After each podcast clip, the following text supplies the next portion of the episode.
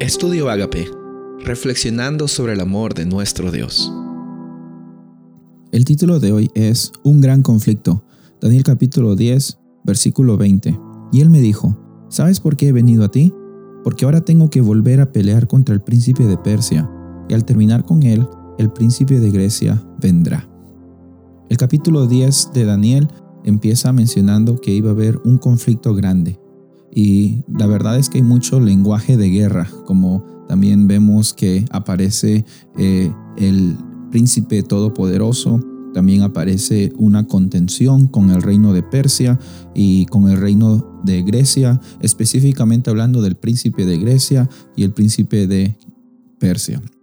Nosotros sabemos de que históricamente el príncipe de Persia es Ciro, pero aquí lo que está hablando es un lenguaje que va un poco más allá de literalmente quién era el príncipe de Persia, sino quién es el príncipe de este mundo. La Biblia reconoce el príncipe de este mundo por causa de eh, la decisión fallida de Adán y de Eva como a Satanás, que arrebató la oportunidad de que Adán y Eva tengan el derecho de ser llamados príncipes y administradores de este planeta.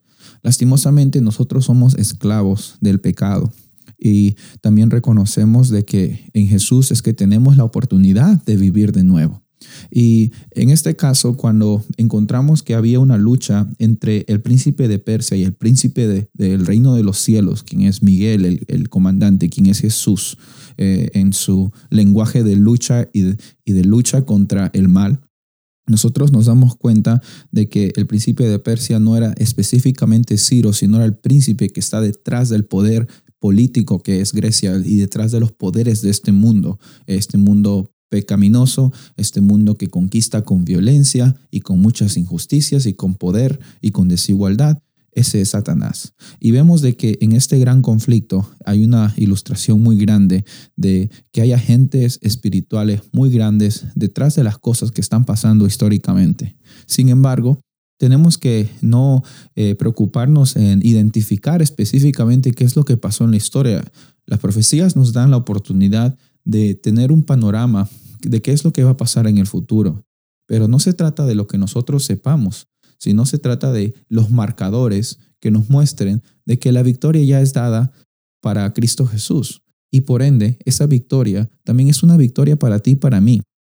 Tenemos que recordar que en este conflicto ya hay un ganador. Y si nosotros queremos estar de ese lado vencedor, tenemos con mucha humildad pedir de que Dios sea el Dios de nuestras vidas. Porque van a haber momentos difíciles, van a haber momentos de conflicto en nuestras vidas.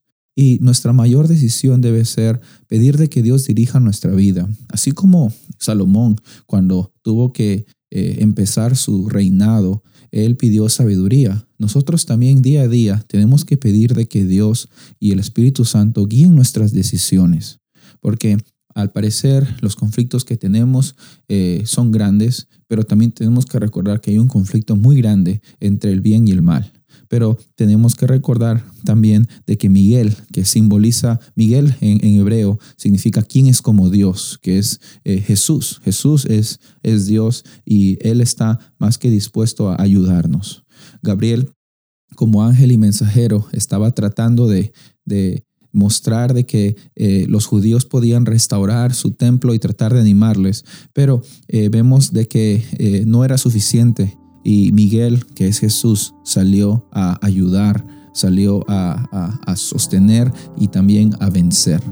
Tenemos que recordar que esta victoria ya es dada para ti, ya es dada para mí y que por la gracia de Dios vivamos nuestros días que tenemos en esta tierra como vencedores.